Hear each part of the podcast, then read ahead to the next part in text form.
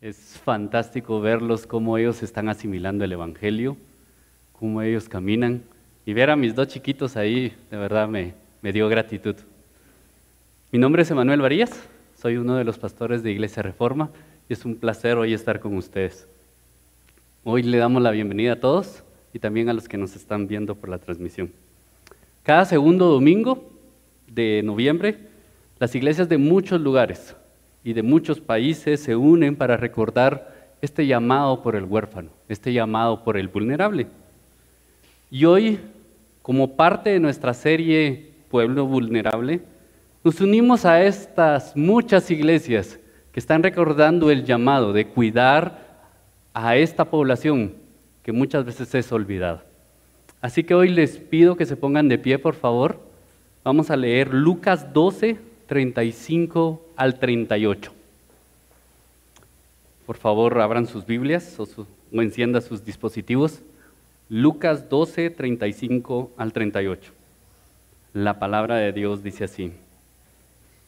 Estén siempre preparados y mantengan las lámparas encendidas y sean semejantes a hombres que esperan a su Señor que regrese de las bodas, para abrirle tan pronto como llegue y llame.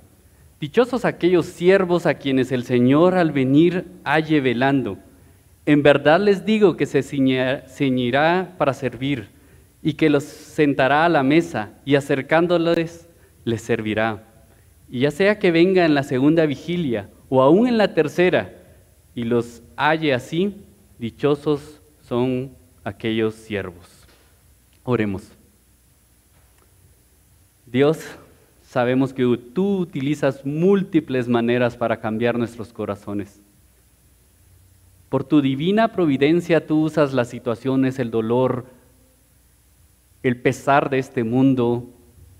Tú transformas lo que el mundo hace mal y tú lo transformas para bien porque transformas nuestra propia vida. Tu Espíritu Santo hace ese trabajo en nuestros corazones. Y tú, Señor, también has designado tu palabra, este medio de gracia, para poder hacer que nuestros corazones sean conforme a la imagen de tu Hijo Jesucristo. Así que hoy te pedimos, te suplicamos, Señor, que tu palabra sea expuesta a los corazones, pero que la gloria y la honra sea solo para ti, nadie más, solo tuya. Es en los méritos de Cristo que oramos. Amén. Pueden sentarse.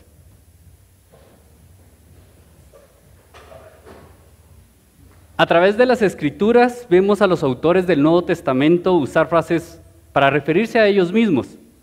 Frases como siervos de Dios, siervo de Dios, siervos del Señor, siervo de Jesucristo. Pablo, por ejemplo, se llama a sí mismo siervo de Jesucristo en Romanos 1. Eh, en Tito 1 se llama siervo de Dios.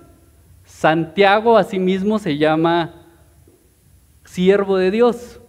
Pedro y Juan adivinen, siervo de Dios. Muchos de los autores bíblicos se llaman a sí mismos siervo de Dios. ¿Por qué? Porque todo cristiano debería de anhelar en su vida ser un siervo de Dios.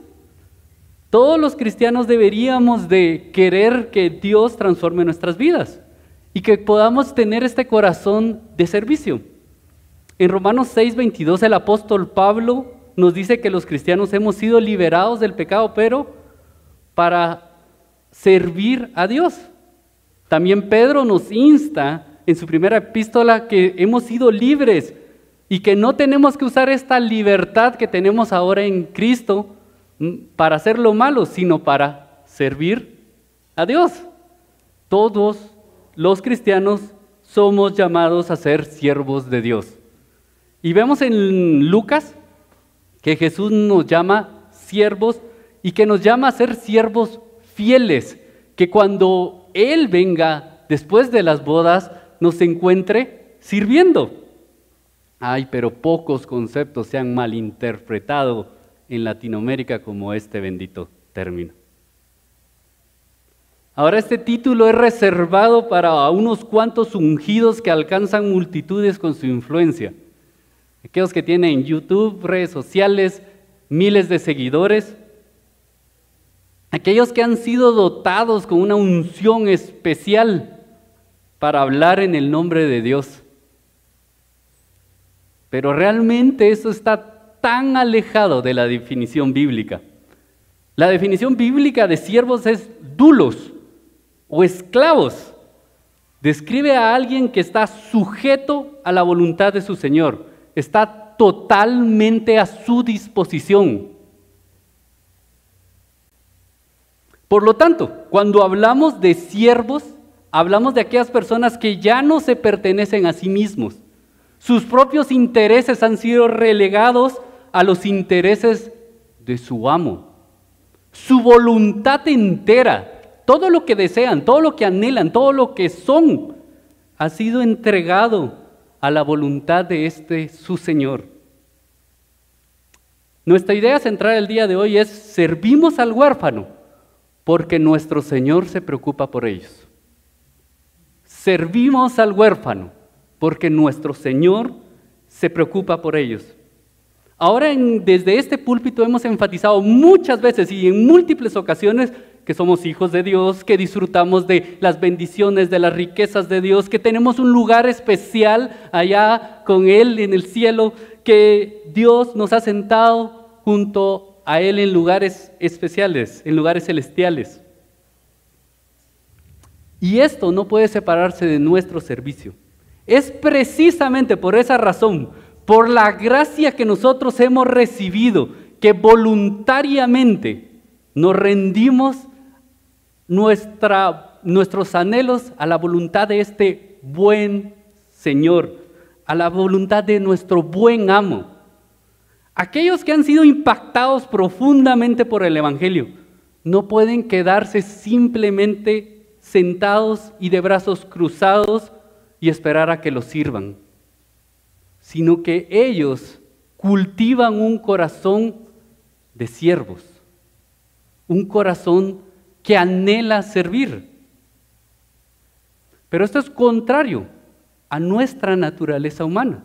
Nosotros instintivamente encontramos nuestra posición segura haciendo de menos a otras personas. Luchamos con todas nuestras fuerzas para no parecer el débil, para no parecer el vulnerable. Queremos ser los fuertes, queremos ser los que tienen la razón, Queremos ser los que lideran, queremos ser los que mandan. Pero el mandato, el llamado de Dios es que nosotros muramos a nosotros mismos y Él crezca. El Evangelio rompe nuestra posición de superioridad, nos impulsa a tomar la toalla y lavar los pies de los más débiles. Thomas Kempis dice, conocerse a, sí mismo a fondo y aprenderse a tenerse en poco es la tarea más útil y alta. No buscar nada de sí mismo y tener en cambio siempre una buena opinión de los demás es la gran sabiduría, la gran perfección. Negarse a sí mismo y cultivar un corazón de siervo es la tarea de todos los hijos de Dios. Todos aquellos que a sí mismos se declaran hijos de Dios, cristianos, deberían de anhelar ser siervos, relegar sus deseos, relegar su voluntad a la voluntad de este buen amo. Como dijo Juan, el Bautista, es necesario que Él crezca para que yo disminuye. Hoy veremos dos cosas importantes acerca de estos siervos. El número uno, un siervo depende de su Señor. El siervo reconoce que no es dueño de sí mismo, que no se pertenece. Es más, reconoce que nada de lo que tiene es de él, que todo es de su amo, que todo se ha sido entregado por su amo que todos sus recursos, que todas sus habilidades, que todo lo que Él es ha sido entregado por este buen amo. Un versículo que describe mucho esta sujeción es Salmo 123, 2. Escuchen lo que dice. Como los ojos de los siervos miran a, a la mano de su Señor, como los ojos de la sierva a la mano de su señora, así nuestros ojos miran al Señor nuestro Dios hasta que se apiade de nosotros. Nosotros como siervos de Dios no exigimos, no demandamos, no tomamos, no arrebatamos. Nosotros esperamos pacientemente. Recordamos que nuestro amo es bueno. Recordamos que Él es lleno de gracia, lleno de bondad. Esperamos confiadamente en su voluntad. Pero esta verdad debe ser profunda en nuestros corazones, especialmente cuando estamos trabajando con vulnerabilidad, cuando estamos trabajando con personas que están en estado de vulnerabilidad. Porque será muy fácil al ver tanto dolor, al ver tantas estadísticas, al ver la maldad de este mundo, perder la esperanza perder el consuelo, perder la paz, perder la confianza en que Dios está haciendo su plan y que Dios está en control. Va a ser demasiado fácil. Hoy, hoy vieron la, bueno, no sé si lo vieron, pero hoy si, se, si pueden ver en la portada de Prensa Libre, ángeles abandonados. Niños que han sido abandonados en la calle, Y ese es el pan diario en nuestra querida Guatemala. Y al verlo, nosotros podríamos perder todo consuelo. Pero nuestra dependencia no está en nuestras fuerzas. No está en lo mucho que nosotros podemos lograr para estos niños. No está en lo mucho que nosotros podemos hacer. Nuestra dependencia está absolutamente en nuestro buen amo, en lo que Él está haciendo. Él está transformando su mundo. Él está cambiando a los que Él desea. Él está transformando y renovando corazones. Y nosotros confiamos en este buen amo. También nosotros lo representamos en este mundo. Esta dependencia se ve en el honor y la honra que nosotros le damos a su buen nombre. Cuando trabajamos no lo hacemos a nuestra gloria, no lo hacemos bajo nuestra, declarando nuestro nombre, sino proclamamos que lo hacemos únicamente porque Él es el que se tiene que llevar toda la honra, todo el honor, toda la gloria. Todo crédito debe de ser a nuestro buen amo Dios. Así que ¿Cómo podríamos nosotros llevarnos algún crédito si todas nuestras habilidades, todo lo que se nos ha sido entregado, incluso nuestro buen anhelo de servir, ha sido entregado por este buen Dios? Mire cómo Pablo lo tenía claro en 2 Corintios 4, 5, 6.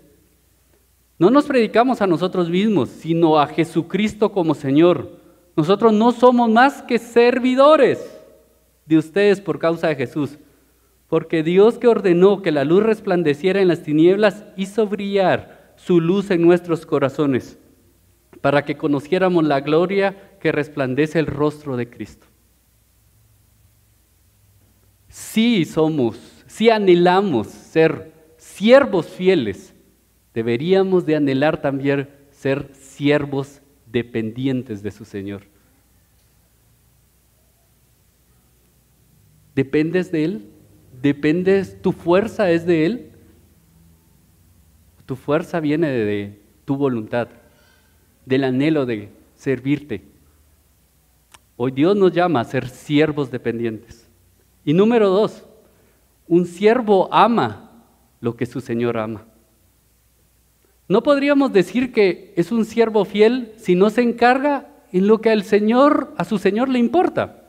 Por ejemplo, si un siervo, eh, si al Señor le gustan las flores y el siervo es desdeñado y poco cuidadoso con el jardín, diríamos que este siervo es fiel a su Señor. No. De la misma manera deberíamos nosotros interesarnos en qué le interesa a nuestro Señor para ser siervos fieles. ¿Qué ama nuestro Señor? Hay muchas cosas que ama nuestro Dios. Él ama glorificar su nombre, Él ama establecer su reino en esta tierra, Él ama salvar pecadores por pura gracia, pero Él ama la justicia al vulnerable. Dios mismo se identifica con el vulnerable. Tim Keller dice esto, es impresionante ver cuán a menudo Dios se presenta como defensor de estos grupos vulnerables. No pierdas de vista la importancia que tiene esto. Cuando la gente me pregunta, ¿cómo quieres que te presente? Normalmente propongo que digan este. Es Tim Keller, ministro de Redeemer Presbyterian Church, Church en Nueva York. Por supuesto, no soy, soy muchas otras cosas, pero este es el empleo que principalmente en la vida pública. Fíjense pues, lo importante que es que los escritores bíblicos presenten a Dios como Padre de los huérfanos y defensor de las viudas. Esta es una de las cosas principales que Él hace en el mundo. Se identifica con los desvalidos, asume su causa. Hay muchísimos versículos en el, Nuevo, en el Antiguo Testamento y en el Nuevo Testamento donde Dios se presenta a sí mismo como Dios por el vulnerable. Vamos a leer unos cuantos de los muchos que hay. Deuteronomio 10, 18. Porque el Señor, su Dios, es Dios de dioses y Señor de señores, Dios grande, poderoso y temible, que no, que no hace aceptación de personas ni acepta sobornos. Él hace justicia al huérfano y a la viuda y muestra su amor al extranjero dándole pan y vestido. Salmos 82, 3. Defiendan al débil y al huérfano, hagan justicia al afligido y al menesteroso. Proverbios 23, 10 al 11. No muevas el lindero antiguo, ni entres en la heredad de los huérfanos, porque su redentor es fuerte y la defensa y defenderás su causa contra ti. Isaías 1:17, aprendan, aprendan a hacer el bien, busquen la justicia, reprendan al opresor, defiendan al huérfano, aboguen por la viuda. Zacarías 7, 9 al 10, así ha dicho el Señor de los ejércitos, juicio verdadero, con juicio verdadero juzguen y misericordia y compasión practiquen cada uno con su hermano. No opriman a la viuda, al huérfano, al extranjero, ni al pobre, ni tramen el mal en sus corazones unos contra otros Jeremías 22.3, así dice el Señor, practiquen el derecho y la justicia, liberen al despojado de las manos de su opresor, tampoco maltraten ni hagan violencia al extranjero, al huérfano o a la viuda, ni derramen sangre inocente en su lugar. ¿Se denota este cuidado que Dios tiene por el vulnerable? ¿Se denota cuánto Dios ama a ellos? Si queremos ser siervos fieles, si anhelamos en nuestra vida ser siervos fieles, deberíamos anhelar amar lo que Él ama. Y Él ama la justicia. Solo quiero hacer una anotación que la justicia aquí no es simplemente castigar al malhechor. La palabra judía de justicia tiene muchas más riquezas que solo eso. La justicia para los hebreos era que las personas vivieran una vida dignamente. Hacer justicia para ellos era que ellos pudieran desarrollar todos sus recursos, todas sus habilidades, desarrollarse en sí mismo ellos. Es mucho más allá que tan solo castigar. Es dar ayuda en momentos de necesidad, dar ayuda en momentos de emergencia. Así que Dios nos llama como siervos fieles, ayudar al vulnerable. La iglesia de Cristo debería ser famosa por eso. Debería ser famosa por su ayuda. Cuando una iglesia está haciendo lo que su amo desea, el mundo lo sabrá, el mundo lo conocerá.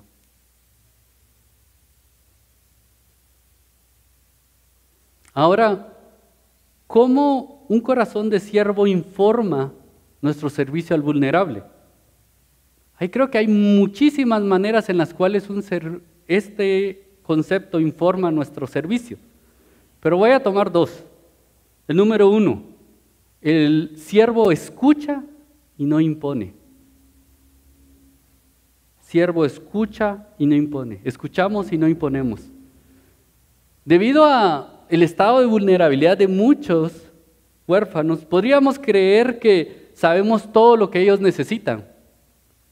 Podríamos creer que podemos decirle la solución rápidamente.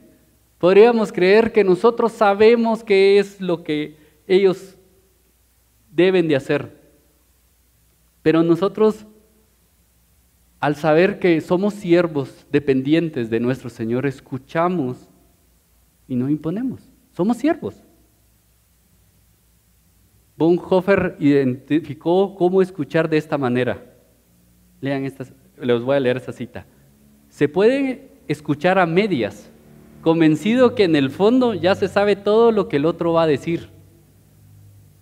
Esta es una actitud impaciente y distraída de escuchar que desprecia al prójimo y en la que no se espera otra cosa sino al momento de quitarle la palabra.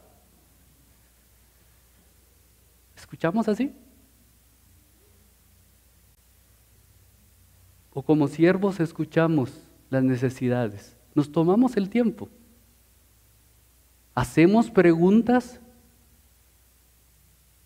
queremos saber más, queremos, anhelamos encontrar profundamente lo que estas personas están necesitando.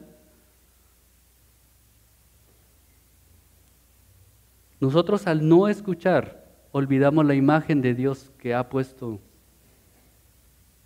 y la imagen que Dios nos ha dado también de poder servir. Y número dos, servimos con otros.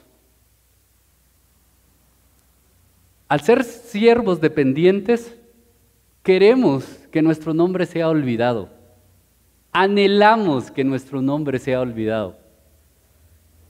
Porque el que debe llevarse toda la honra y toda la gloria, ¿quién es? nuestro Señor. Por lo tanto, no nos importa quién haga el trabajo o qué nombre lleve, sino que lo hacemos para el nombre que es sobre todo nombre. Y en esto observamos quién otro está haciendo también la misma obra. Y nos esforzamos por cuidarlos, nos esforzamos por apoyarlos, por trabajar junto a ellos, por trabajar con ellos. Le tendemos la mano cuando es necesario, cuando hay una necesidad lo hacemos, cuando ellos necesitan algo, estamos prestos por ellos. Porque no deseamos que nuestro nombre sea el que salga a relucir ahí, sino deseamos que nuestro nombre sea olvidado Hoy después de la predicación escucharemos de muchas organizaciones, de hermanos de aquí de Iglesia Reforma, que están trabajando en pro del vulnerable. Y les insto primeramente a orar por ellos. Les, les pido de que oren por ellos. Nuestras oraciones matutinas regularmente son, Señor, te pido que en este día me vaya bien, que tenga trabajo, que no haya mucho tráfico, yo oro así muchas veces. Pero ¿qué tal si una mañana ya no oras por ti? Ya no oras por tu beneficio, sino ora por el necesitado. Oras por las personas que están ahí en el frente de batalla. Somos siervos de Cristo. Y por último, ¿saben lo maravilloso de este Señor a cual servimos? Es que Él nos pide hacer algo que Él no haya hecho primero. Él ha tomado el primer paso al servir al vulnerable, porque nosotros mismos éramos vulnerables. El pecado se infiltró en nuestros corazones profundamente, de tal manera que nosotros quedamos descuidados, sin hogar, quedamos totalmente enajenados de su presencia. Y nosotros éramos ese vulnerable que necesitaba de un corazón, necesitaba de Dios. Pero este Dios omnisciente, omnipresente, todopoderoso, se limitó a sí mismo para ingresar a su creación. Esto es increíble. Y además sirvió a sus discípulos, sirvió al despreciado, nos sirvió a nosotros, sirvió hasta la muerte. Y si los músicos pueden pasar.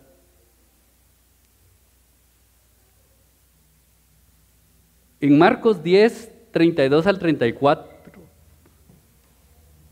vemos, perdón, Marcos 10, 42 al 44, vemos. Mas Jesús llamándole les dijo, ¿sabéis que los que son tenidos por gobernantes de las naciones se enseñorean de ellos y sus grandes ejercen sobre ellos potestad? Pero no será así entre vosotros, sino el que quiera ser grande entre vosotros será vuestro servidor. Y el que de vosotros quiera ser el primero será siervo de todos. Porque el Hijo de Hombre no vino para servir, ser servido, sino para servir y para dar su vida en rescate por muchos. Él mismo se entregó por nosotros los vulnerables. Él mismo se entregó por los que no podían devolverle nada. ¿Cómo esperamos nosotros tener un camino distinto? O, les soy sincero, hermanos, esta semana el Espíritu Santo destrozó mi vida con esto. ¿Cómo nosotros esperamos tener un distinto camino que el servicio al que no tiene? Seguimos al Señor porque Él nos sirvió primero. Él se entregó primero por nosotros. Adoremos a este Dios bueno.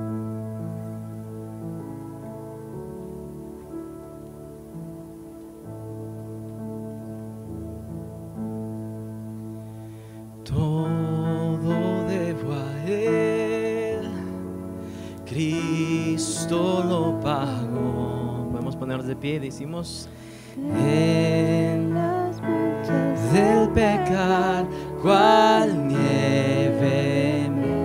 Unamos nuestras voces, iglesia. Todo debo a Él, Cristo no pagó de las manchas del pecar, cual nieve. Señor, porque cuando estábamos condenados, tu Señor nos alcanzaste. Tu Señor diste todo por nosotros. Por eso hoy levantamos nuestras voces y te adoramos.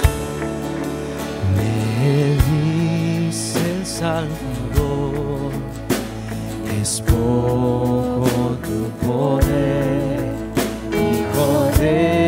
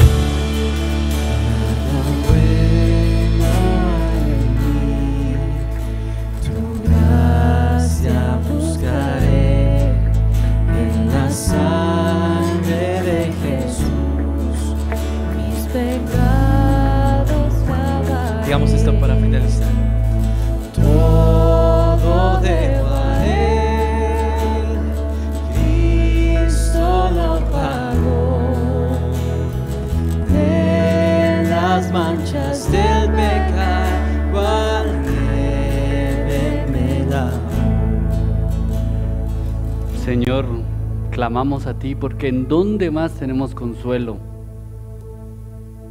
¿A quién más podremos correr si solamente tú tienes palabras de vida eterna, Señor? Tú has sido bueno con nosotros porque aún viéndonos desprotegidos, desamparados en nuestra propia humanidad, Señor, nos alcanzaste. Señor, muertos en nuestros delitos y pecados, Señor, no nos tomaste en poco, sino te acercaste a nosotros, estuviste junto a nosotros, Señor. Y hoy, Señor, te pedimos que tú puedas crear ese mismo corazón de siervo en nuestros corazones. En el nombre de Jesús. Amén. Hoy vamos a practicar lo que escuchamos. Vamos a orar por nuestras organizaciones que están sirviendo al vulnerable. Para ello le pido favor a Poli que venga con nosotros.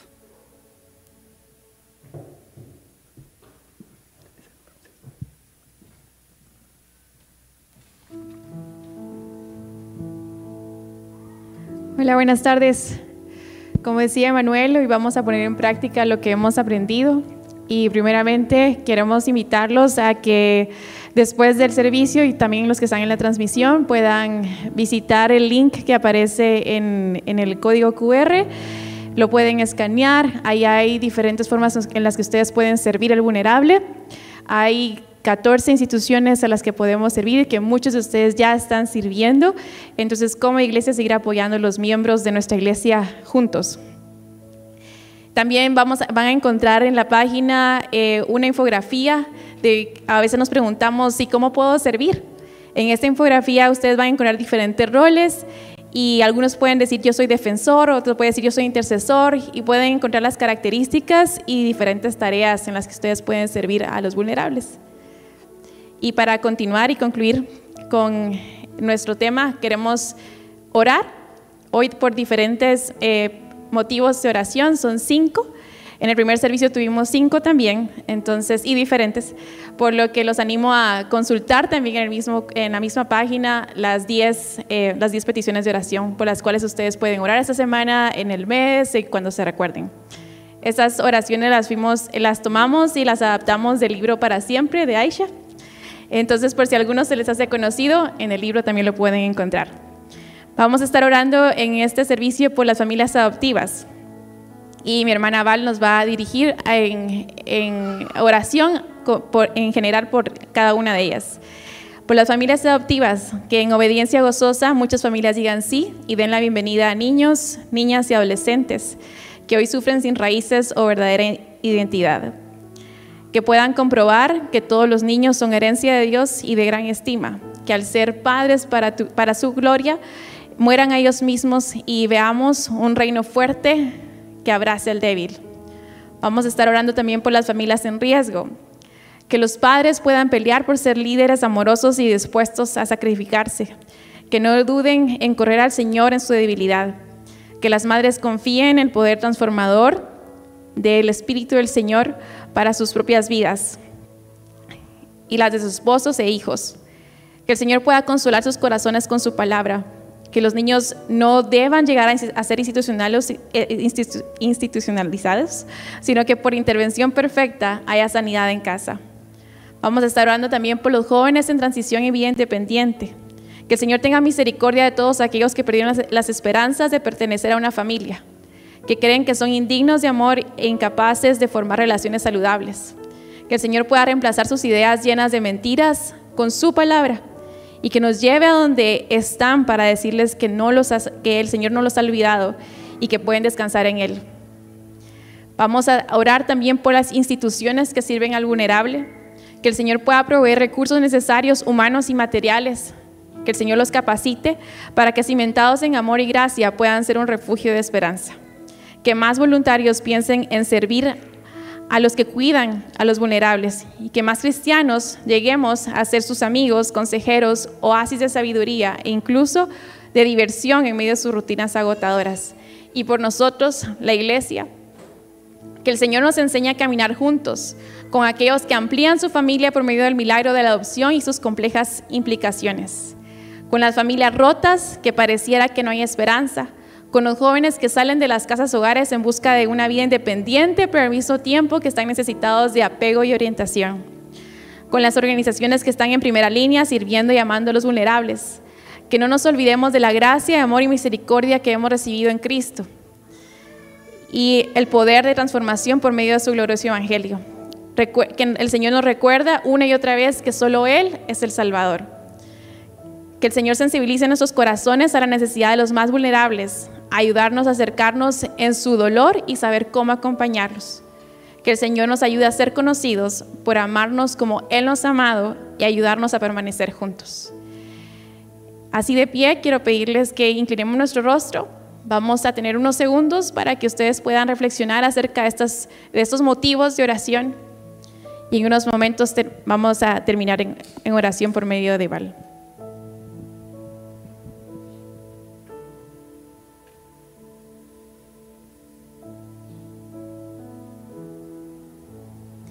Señor, gracias por este tiempo en donde pudimos adorarte libremente. Gracias por permitirnos aprender, recordar y ser confrontados el día de hoy, mostrándonos tu cuidado por el vulnerable y guiándonos a través de tu palabra en nuestra labor como iglesia hacer lo mismo.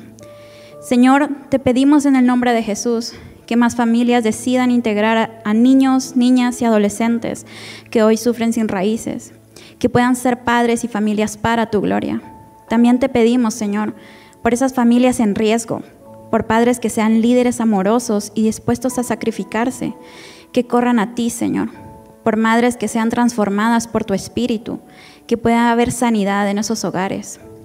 Señor, ten misericordia de esos jóvenes que han perdido la esperanza de pertenecer a una familia, que sean llenos de la verdad de tu palabra, por esas instituciones que sirven al vulnerable, por provisión, sabiduría, amor y gracia, que puedan ser un refugio de esperanza. Ayúdanos a servir a los cuidadores como amigos y consejeros, por nosotros como Iglesia Reforma y a la Iglesia cristiana en general, a velar por esas familias que deciden adoptar, por las familias rotas y lastimadas, por los jóvenes en transición, por esas organizaciones e instituciones que trabajan día a día sirviendo y amando a los vulnerables, dando sabiduría para poder acompañarlos Permítenos recordar esa gracia, misericordia y amor que nos has mostrado a nosotros. Recuérdanos que esto solo puede ser posible a través de ti, que solo tú transformas y salvas a través del Evangelio y que no queramos ser nosotros los que transformen y salven, sino que actuemos en amor y obediencia a ti para tu gloria. En ti confiamos, Padre, y todo esto te lo pedimos en el precioso nombre de tu Hijo, Cristo Jesús. Amén.